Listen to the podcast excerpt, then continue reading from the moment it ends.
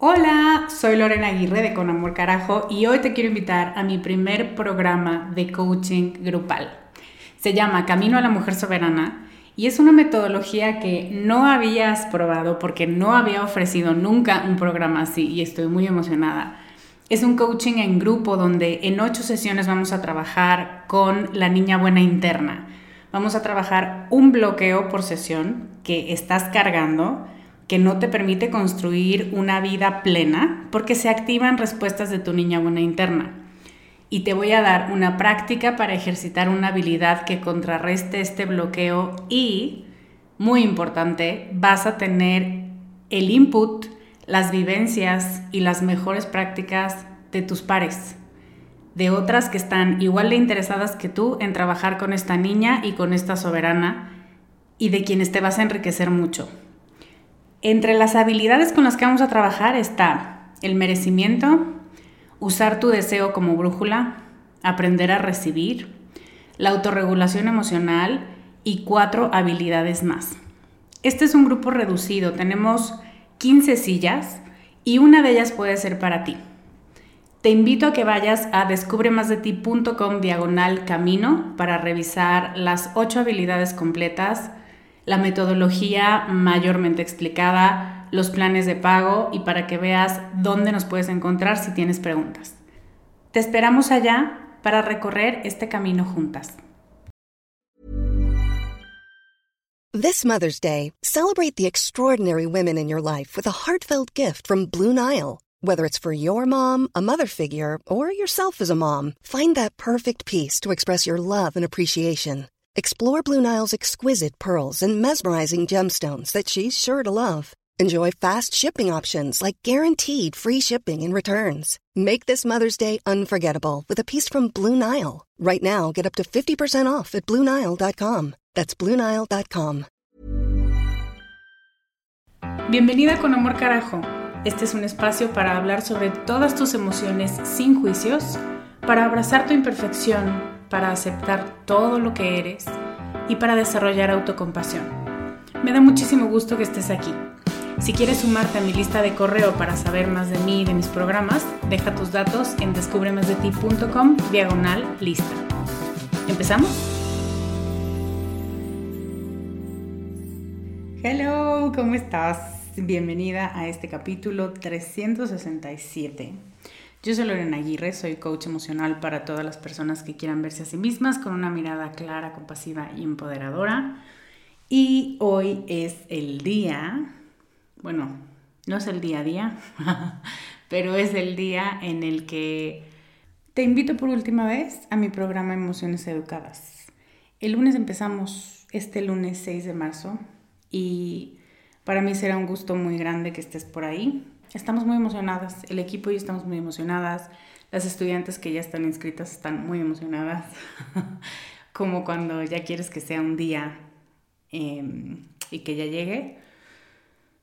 Y me da mucha ilusión esta expectativa y esta, estas ganas de estar juntas y de aprender juntas y de reconocer todas las posibilidades que viven dentro de nosotras. En este programa te hablo sobre la ruta, o más bien te enseño la ruta de las emociones, que para mí tiene que ver mente, cuerpo y emociones que te alinean con tu alma y una vez que lo tienes claro, o por lo menos más claro que antes, se lo puedes comunicar a tu gente y poner los límites necesarios para que tú estés en esta versión sostenida y en paz y ellos también estén pudiendo sostenerte y pudiendo respetarte y así nutrirnos en nuestros vínculos. Eso es, en muy pocas palabras, em, los módulos de este programa. Si quieres más palabras, si no lo has visto o lo quieres ver por 28 vez, puedes ir a descubremasdeti.com, diagonal emociones educadas, y ahí está mucha explicación. Hasta abajo, en las preguntas también viene qué es lo que hay en cada módulo, y vas a encontrar los tres niveles de pago y ya está. De eso se trata, eso es emociones educadas. Creo que muchas veces las decisiones vienen más desde la intuición y desde yo tengo que estar ahí y no sé si es tu experiencia, pero a mí mm, esa decisión o ese punto donde digo yo tengo que estar ahí no sé cómo, nunca me arrepiento. Entonces, si eres así, inscríbete ya. Si no eres así, ve, lee, documenta, haz Excel, es lo que necesites hacer para estar segura y tranquila. También nos puedes escribir, nos puedes escribir a info arroba si tienes cualquier duda que no está en esa página. Y, y nos va a dar mucho gusto, vamos a estar el fin de semana contestando mensajes, correos em, y lo que haga falta, para que nadie que quiera estar adentro, pues se quede afuera. Descubre más de ti.com, diagonal emociones educadas, es el lugar donde puedes inscribirte. Y he escuchado esta historia en diferentes versiones varias veces en los últimos meses. La historia es esta. Alguien me dice, me preocupa, me enoja o me decepciona cualquier emoción desagradable, insértela aquí. Me decepciono a mí misma cuando empiezo a llorar o cuando me empiezo a poner triste, o me agobio, o me estreso, me pongo mal, porque inmediatamente pienso, oh no, aquí voy con mi depresión otra vez. Y esto como te puedes imaginar, o si lo has vivido, lo sabes en carne y hueso, te genera más ansiedad y genera más miedo a tu emoción que el llanto en sí mismo. Es como asumir, estoy llorando y por lo tanto ya estoy cayendo en un hoyo. Y no tengo control de esta caída. Y es, ay, te lo digo y siento un vacío en la panza. Solamente como nombramos las cosas, nos empiezan a pesar y empezamos a ponerles dimensiones que a lo mejor no les correspondían, pero a través de nuestro lenguaje y a través de las presunciones que hacemos de esa sensación física, podemos ponernos en un lugar emocional muy incómodo. El contenido de este capítulo se basa en la premisa de que solemos hacer interpretaciones equivocadas acerca de nuestras emociones. Y cuando las reconocemos mal, las etiquetamos mal, los permisos que nos damos están totalmente equivocados y no funcionan. Ahí la emoción deja de ser funcional. Voy a utilizar una analogía, la famosa analogía del coche. Si te acuerdas, tiene como 10 años que te decían, ya ni me acuerdo cuál era el ejemplo, pero es como si le pones un sticker de carita feliz al tablero del coche en lugar de ir al mecánico a revisar. Entonces, siguiendo con esa analogía del coche, es como si en el tablero se prende la luz de gasolina y tú muy juiciosamente vas y revisas los frenos y le pones aceite y luego te enojas porque los 10 minutos el coche te dejó parada porque, hello, no le pusiste gasolina. No fue culpa del coche. El coche te avisó. Fueron las decisiones que tomaste frente a esta alerta las que te dejaron parada. Y ojo, quiero abrir un paréntesis aquí. No quiero abonar a la sensación de culpa sin sentido en la que nos han enseñado a vivir. No te estoy diciendo, es tu culpa. El coche no tiene la culpa. ¿Tú qué hiciste? ¿No? Me caga eso. Lo que digo es que con frecuencia nos falta información, nos faltan herramientas, nos falta discernimiento. Y entonces piensas, ah, seguro tiene que ver con el aceite.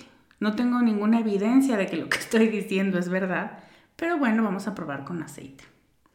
Y a lo mejor el problema es que no te enseñaron a leer el tablero de manera correcta, no te dieron el instructivo, em, confundiste a lo mejor eres daltónica y confundiste los colores de los signos o de los foquitos que se prenden. A lo mejor te enseñaron o aprendiste a enojarte con el precio de la gasolina y entonces piensas que tú no necesitas gasolina, que puedes economizarla y que... no sé si tú fuiste así, yo sí tuve amigos así, que te decían, no importa, si estás en reserva llegas de aquí a Cuernavaca. Tengo a alguien muy en la mente diciéndome eso y yo, pero ¿cómo crees? Sí, llegas. No, no, no, eso es un robo. Solamente es para que le pongas gasolina. Entonces, bueno, pensando en toda la información errónea que puede estar en tu cabeza, es a partir de ahí de donde tomas las decisiones. Puede haber miles de racionalizaciones sin sentido y de errores de juicio que cometemos de manera inconsciente. Y con eso justificamos nuestras reacciones inadecuadas ante una emoción. En el caso específico de una mujer en la que estoy pensando, me decía, me preocupé porque empecé a llorar y no quiero volver a deprimirme. Esto es lo que te digo que he escuchado de muchas personas en los últimos meses. Em, pero esta mujer me decía, yo, ahora que lo pienso, estaba llorando porque mis hijos estaban llorando. Y estábamos en una situación en la que yo no podía hacer nada. Ni para que dejaran de llorar, nada de lo que yo les dijera les iba a consolar. Em, y lo único que me quedó fue ponerme a llorar. Y sin más contexto, tú y yo como externas podemos ver que este llanto pudo haber sido de coraje, de impotencia, de angustia, de empatía, de dolor o de tristeza. Y eso porque no lo pensé mucho, pero seguramente podría haber 10 más. Pero no hay una única respuesta al llanto. A una reacción fisiológica no le corresponde una única interpretación. Por eso necesitamos educación emocional. Porque si no, nos vamos con la primera respuesta y que te dicen, pero no llores, no te pongas triste. Y tú, con el llanto atorado, con el nudo en la garganta y con los mocos también que no te dejan hablar, no puedes decir, no, no estoy llorando de tristeza, estoy llorando de alegría, ¿no? Pero si ni tú sabes que estás llorando de alegría, entonces te puedes confundir muy feo y entonces tus emociones te pueden empezar a dar vergüenza. Y, y ahora voy para allá. Eh, vergüenza cultural es el punto para el que voy. Lo que solemos hacer más si como yo eres una ñoña curiosa y también te sientes bendecida de que Google exista, es buscar qué es el llanto, cuál es la conformación química del llanto, qué significa cuando lloro y salen, sale agua de mis ojos. Y en parte te lo reconozco y te felicito por querer buscar explicaciones para tus dudas, por querer entender mejor por qué te sientes como te sientes. Y Google es una gran herramienta. No es la única, pero es una gran herramienta.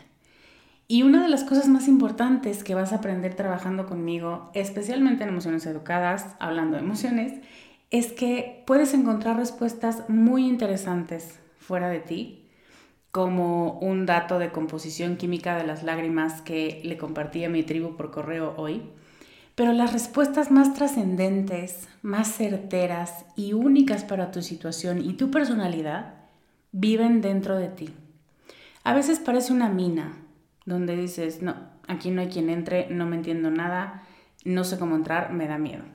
Pero cuando aprendes a vivir dentro de ti, a habitarte, a darte cuenta de las protecciones que hacen falta para explorarte, el encontrar respuestas dentro de ti se vuelve algo disfrutable, se vuelve algo rico, algo que no encuentras en ningún otro lado. De ahí la importancia de observar, de permitir y de habitar tus emociones. Son verbos muy importantes, observar, permitir, habitar. No juzgarlas antes de tiempo, no buscar una única respuesta universal para todo, ir por pasos, tomarte tu tiempo, ser la experta más grande de tus procesos y tus emociones. Y eso solo se logra con entrenamiento, constancia y paciencia. ¿Por qué es difícil permitir y habitar nuestras emociones? Porque para la cultura en la que vivimos, ser demasiado emocional es uno de los peores defectos que puedes tener. Incomoda, molesta, desconcierta al prójimo. Y como para esta cultura es más importante vivir para el prójimo y no incomodarle, que conocerte y profundizar en tu autoconocimiento, sacrificamos comprendernos, sostenernos y conocernos mejor en favor de quedar bien o de vernos bien. Y vivir de apariencias no solamente te hace daño a ti, sino que le hace daño al colectivo, por supuesto, y a tu gente cercana, a tus hijos, a tus estudiantes, a tus hermanas, a la gente que te observa y con quien tienes vínculos, porque lo que estamos modelando es que no está permitido sentir ni conocerte más. lo que decimos cuando no nos permitimos sentir y expresarnos es, tú tampoco puedes hacerlo, porque si lo haces me vas a desconcertar y no voy a saber qué decirte. Entonces mejor no lo hagas, no tengo espacio para ti. O sí tengo espacio para ti, pero solo cuando sonríes o me das los buenos días, o tienes buenas ideas o eres muy chistosa. Así que cuando te digo que atreverte a conocerte y evitar tus emociones es un acto revolucionario, no es una broma. Me refiero a que cuando tú te das permiso de hacerlo, también le das permiso a tu entorno. Y en conjunto cambiamos la narrativa y cambiamos los permisos de ser imperfectas, vulnerables y de sentirnos seguras dentro de la incomodidad, que generan muchísimas de nuestras reacciones emocionales. Entonces, tenemos una cultura para la que sentir es básicamente una ofensa máxima y esto genera personalidades que se autocritican de una manera muy cruel. Nos volvemos muy prejuiciosas con nosotras mismas porque empezamos a pensar cosas como, ay, qué ridícula, por esto no se llora, ¿no? Y hasta te limpias las lágrimas con coraje. No puedo creer que todavía me duela, o yo soy demasiado chingona para sentir celos, por supuesto que no estoy celosa. O no les voy a dar el gusto de hacerme enojar. O similares. Todas estas afirmaciones y muchas más que tú y yo conocemos y seguramente hemos dicho varias veces en el pasado, están basadas en los permisos que tenemos, o más bien que no tenemos, y en la imagen que se nos exige guardar de personas inteligentes, controladas, poderosas, que no se nos mueve ni un pelo y que no se dejan llevar por el momento. Porque darte permiso de sentir para esta cultura es sinónimo de descontrol, de baja inteligencia y de muchas otras cosas que no quiero decir. Negar tus emociones, reprimirlas o minimizar que existen y el impacto que tienen estos eventos que provocan emociones, genera mucha incomodidad mental, mucho estrés. A veces genera hasta molestias físicas. Claro, estás negando una parte de ti y es como hacer presión para que no se abra la tapa de algo. Y casi todas las veces también genera una incomodidad social por el tema de tener que esforzarte en mantener tu máscara y enojarte o menospreciar a quien fracasa en mantener la suya. Darte permiso de sentir trae todos los beneficios opuestos. Te conecta con otras personas, te conecta contigo, reduce el estrés, te permite ser más auténtica, te permite equivocarte más y darte permisos de que se te trabe la lengua, de que se te olvide lo que estabas diciendo, em, de muchas cosas que hacen la vida más simple, mucho menos exigente, mucho menos angustiante. La ventaja, entre super comillas, de negarte a sentir tus emociones o a evitarlas es que no tienes que cambiar, no tienes que moverte del lugar ni adaptarte, ni siquiera reconocer que estás incómoda. Y como no te mueves, pues no creces, no tienes más oportunidad ni más espacio para sanar, no te das cuenta de que necesitas herramientas y relaciones nuevas y por lo tanto no las buscas. Y también llega un punto donde crees que mereces quedarte donde estás y que la incomodidad que sientes, pues todo el mundo la siente, es parte de la vida y no se puede hacer nada, entonces mejor me quedo como estoy. Hasta que llega un punto donde no sabes por qué no te sientes bien. Te gustaría moverte, pero ya estás tan acostumbrada a no moverte que te paraliza la posibilidad de equivocarte si te mueves. Y si estás ahí, te mando un abrazo muy grande. Siempre es posible, no tienes que cambiar. Esto de, di un giro de 180, no tiene que ser en dos días. De verdad que no. Puedes ir moviéndote un grado cada tercer día. Y de todas maneras, el destino al que llegues va a ser diferente porque ya te estás moviendo.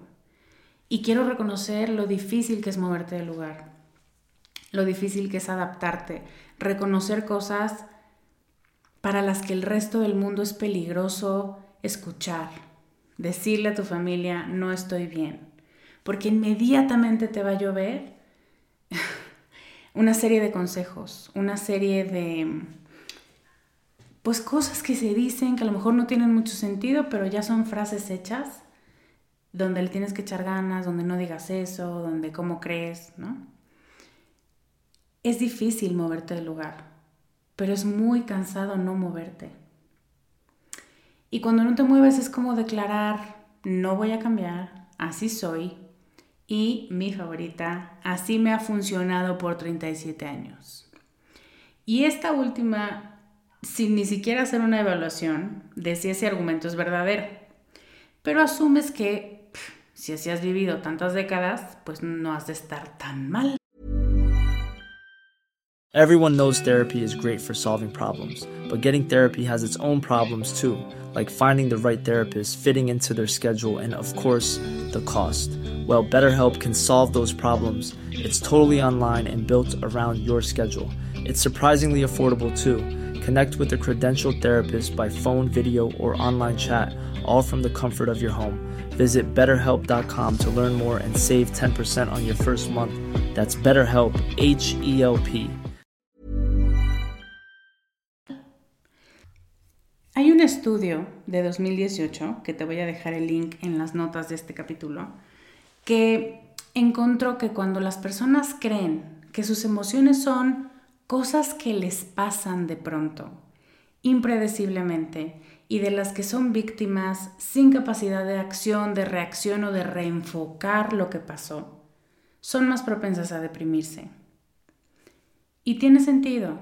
Yo agregaría por experiencia personal que no solo es lo desempoderador de este argumento, donde dices, pues las emociones pasan, me pasan, sino que también genera mucha ansiedad pensar a ver en qué momento me cae una emoción, como caca de un pájaro, y a ver qué hago con ella, a ver si puedo o a ver si me gana o a ver si esta vez sí ya me tira o qué miedo, qué angustia.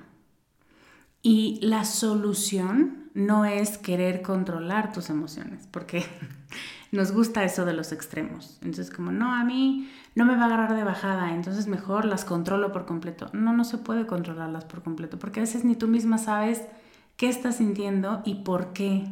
A veces hay emociones que sientes en el presente que en realidad fueron un disparador de algo que te pasó hace 20 años algo que no te diste permiso porque no era seguro sentir hace 20 años y de pronto en el presente te topas con algo similar y tu cuerpo dice, oh, ahora sí. Y entonces piensas que en realidad se trata de una discusión con tu jefe, pero no, se trataba de una discusión con tu mamá. A veces no somos conscientes de esos vínculos, o sea, de esas conexiones. Entonces pensar que podemos controlarlos, la verdad me parece súper fantasioso. Y también me parece agotador. Pero somos tan brillantes que podemos con la mano en la cintura decir, no, yo lo tengo todo bajo control. Sí, tal vez todo lo que tienes consciente, pero si has visto el ejemplo más común de cómo funciona nuestra mente es como un iceberg. Y la punta del iceberg es lo que tienes en la conciencia, pero el resto no se ve está y está muy presente. Pero entonces asumir que lo único que tienes que controlar es la punta del iceberg es bastante iluso. En cambio, y mi invitación es precisamente a eso, cuando reconoces que tus emociones son información, y esta es la definición más simple que te voy a dar, tus emociones son información. Cuando reconoces eso es mucho más fácil, por lo menos, abrazar la intención de eliminar tanto juicio y tanto miedo a sentir.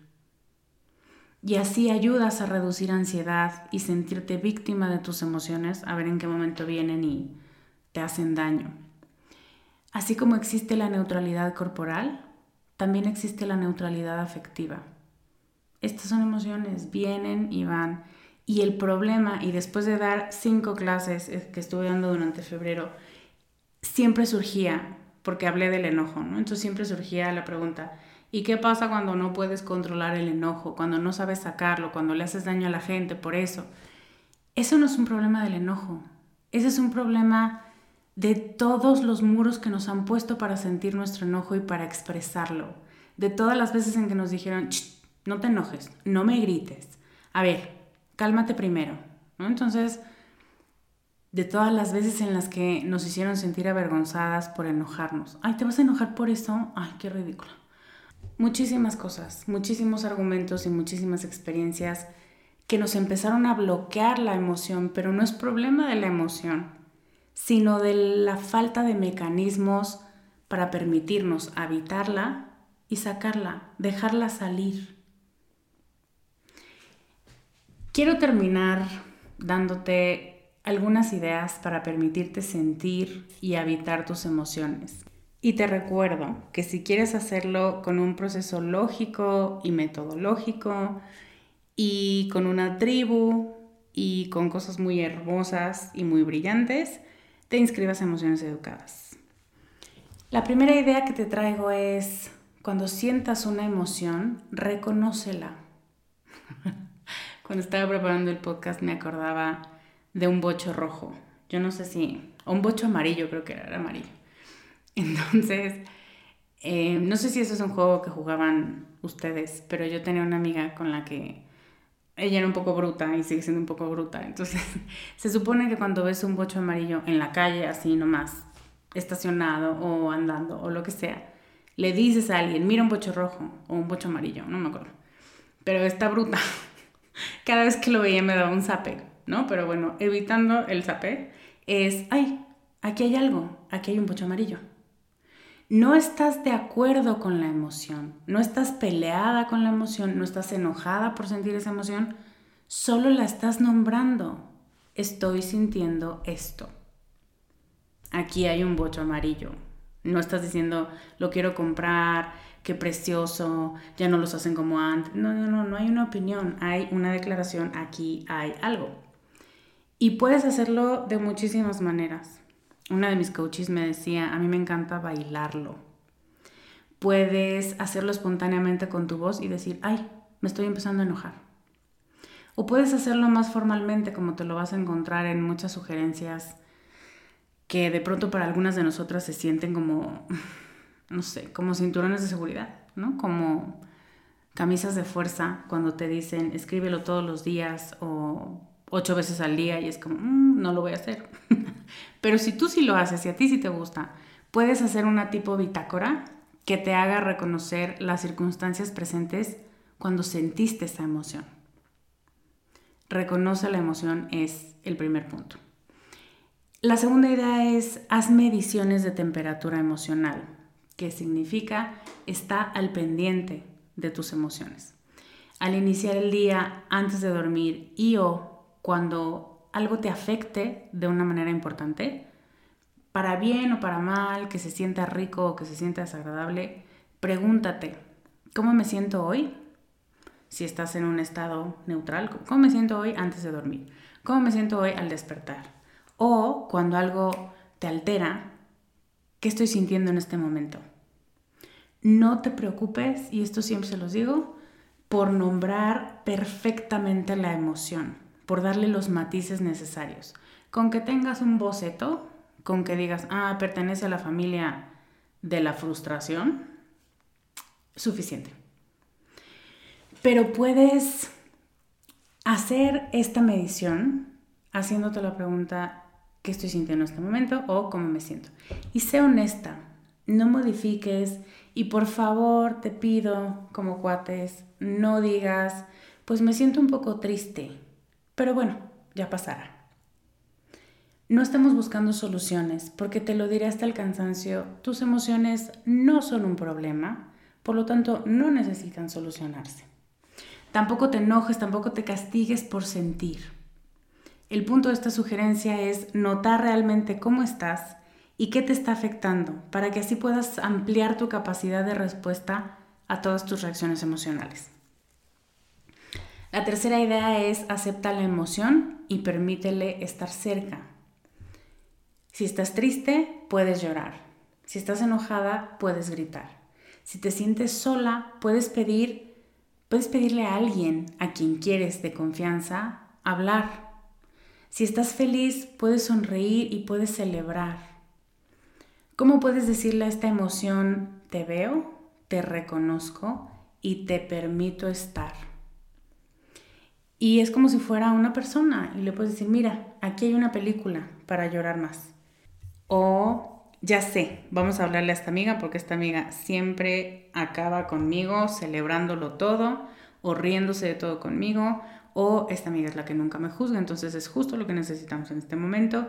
Es decirle a esta emoción, te veo, me imagino o sé lo que necesitas, o si no sé todavía, puedo hacer ensayo y error, pero estoy dispuesta a darte opciones para que estés, para que saques, para que yo pueda sentir lo que me quieres transmitir y entonces hayas cumplido tu objetivo y te puedas ir.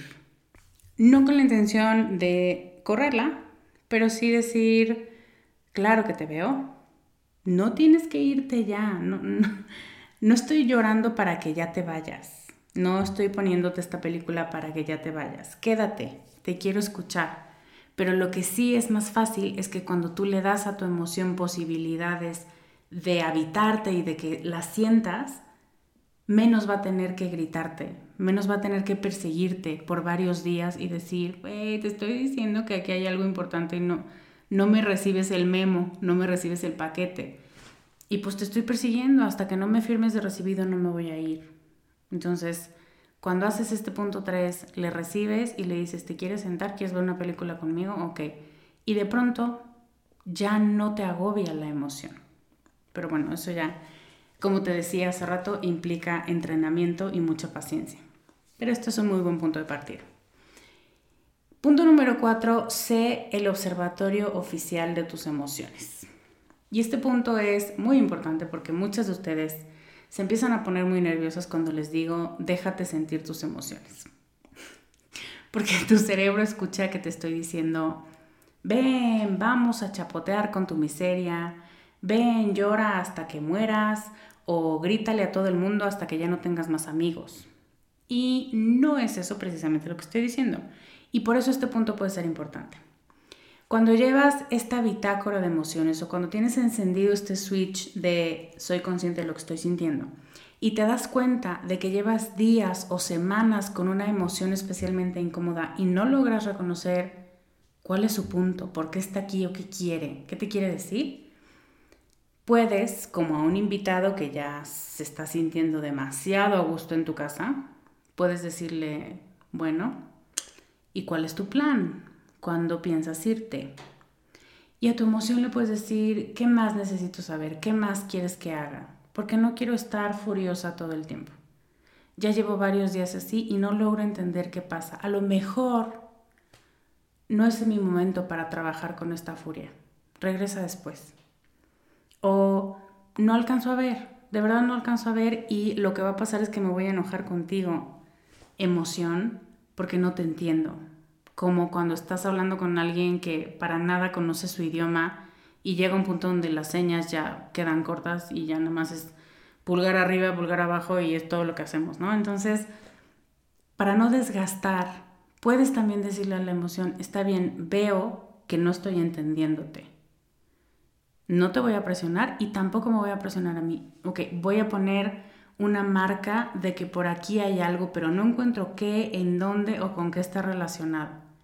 Gracias por decirme, pero en este momento me bajo del tren de la furia porque llevo dos semanas enojada sin saber por qué y, y no quiero.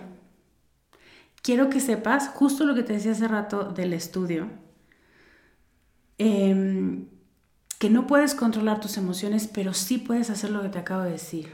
Puedes decirle, te veo, reconozco que aquí hay algo, pero como no sé nombrar, ni ver, ni exactamente qué es lo que estás pidiendo de mí, en este momento te pongo en pausa. No te minimizo, no me enojo contigo, no te odio.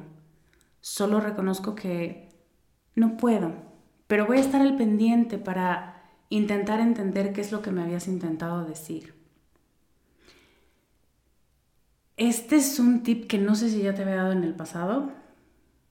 Seguramente a mis estudiantes de emociones educadas ya se los había dado, pero esto es fundamental, es súper valioso este tip. No tienes que resolver todas las emociones con las que te enfrentes. Notarlas sí, reconocerlas sí, nombrarlas. Aquí está, bocho amarillo. Pero eso no significa que tengas que sanarlo, integrarlo, repararlo. A veces te va a tomar toda la vida entender de dónde viene esta emoción tan recurrente y cuál es la herida que se abre y se abre y se abre y esta emoción te está señalando. Cuando entiendes eso, entiendes mi punto de que seguir el camino de las emociones puede llegar a ser transformador y lleno de curiosidad, de una curiosidad real donde dices, ah, esto no lo había visto, pero qué interesante. Ya no lo sufres, lo disfrutas, sí puedes disfrutar el proceso de entender qué es lo que está desacomodado, qué es lo que te duele. Te lo prometo que se puede, lo he hecho y lo hemos hecho muchas de mis estudiantes y yo. Ya voy a parar aquí porque si no puedo seguir 10 horas con el punto 4. Y el último punto, este ya no es tanto un tip de exploración emocional, sino de acompañamiento. Y se trata de comunicar tu proceso a quien deba saberlo. No tienes que comunicarlo a todo el mundo, pero a tu pareja, a tus amigos, a la gente que va a empezar a ver cambios en ti y que tiene suficiente derecho a conocer tu intimidad como para que le cuentes tu proyecto emocional, a esas personas es importante decirles lo que está pasando que sepas que no te estás disculpando o excusando o dando explicaciones a nadie. No es eso lo que estás haciendo. Simplemente no tiene sentido que ocultes que estás cambiando, porque llega un punto donde ya es muy obvio. Darte cuenta de tus emociones te hace cambiar la forma en la que ves todo, en la que te relacionas con todo. Entonces cuando empiezas a hablar de tus cambios emocionales, es como si tendieras un puente de comprensión entre la otra persona y tú. Un puente que no, no siempre, y habrá personas que no lo tomen, pero tiene un potencial importante para crear intimidad emocional y relaciones seguras y nutritivas que te acompañen en el proceso y que te esperen del otro lado del túnel. Eso es una de las metáforas más lindas que yo, en las que yo puedo pensar. Y esa es la quinta. Reconocer que tienes un mundo afectivo rico y que mucho de lo que eres está escondido en tus emociones. No escondido, sino tus emociones te van dando piezas, te van dando espejos de ti para que te puedas ver, para que te reconozcas y actúes en consecuencia. Saber eso te abre la puerta a muchísimas experiencias y vínculos y proyectos que te ayudan a convertirte en esta versión valiente y abierta y libre que tanto estás anhelando. De verdad creo que el camino de las emociones es un camino súper noble. No es bonito como, ¡ay, qué lindo! No es rosa, no es sencillo, pero es sumamente gratificante, es muy sabio y está lleno de aprendizajes sobre ti misma que de verdad no encuentras en otro lugar. Simplemente porque no vive en otro lugar que no seas tú. Deseo que si tú también crees que tus emociones pueden ser grandes brújulas y grandes portales hacia una versión tuya que te hace sentir segura y libre, te sumes a esta generación de emociones educadas. Esta es la última invitación que te voy a hacer este año al programa porque solamente te quedan dos días para inscribirte. El lunes es nuestra sesión de apertura y ya estoy muy emocionada por estar todas juntas y la energía que se crea en esta nueva generación. Si quieres estar ahí, inscríbete en descubremasdeti.com, diagonal emociones educadas. Muchas gracias por acompañarme hoy. Yo soy Lorena Aguirre y te veo la próxima semana con más ideas para ser más tú. Bye. Este podcast, sus notas, regalos y links viven virtualmente en la página www.descubremasdeti.com. Encuéntranos en redes como arroba.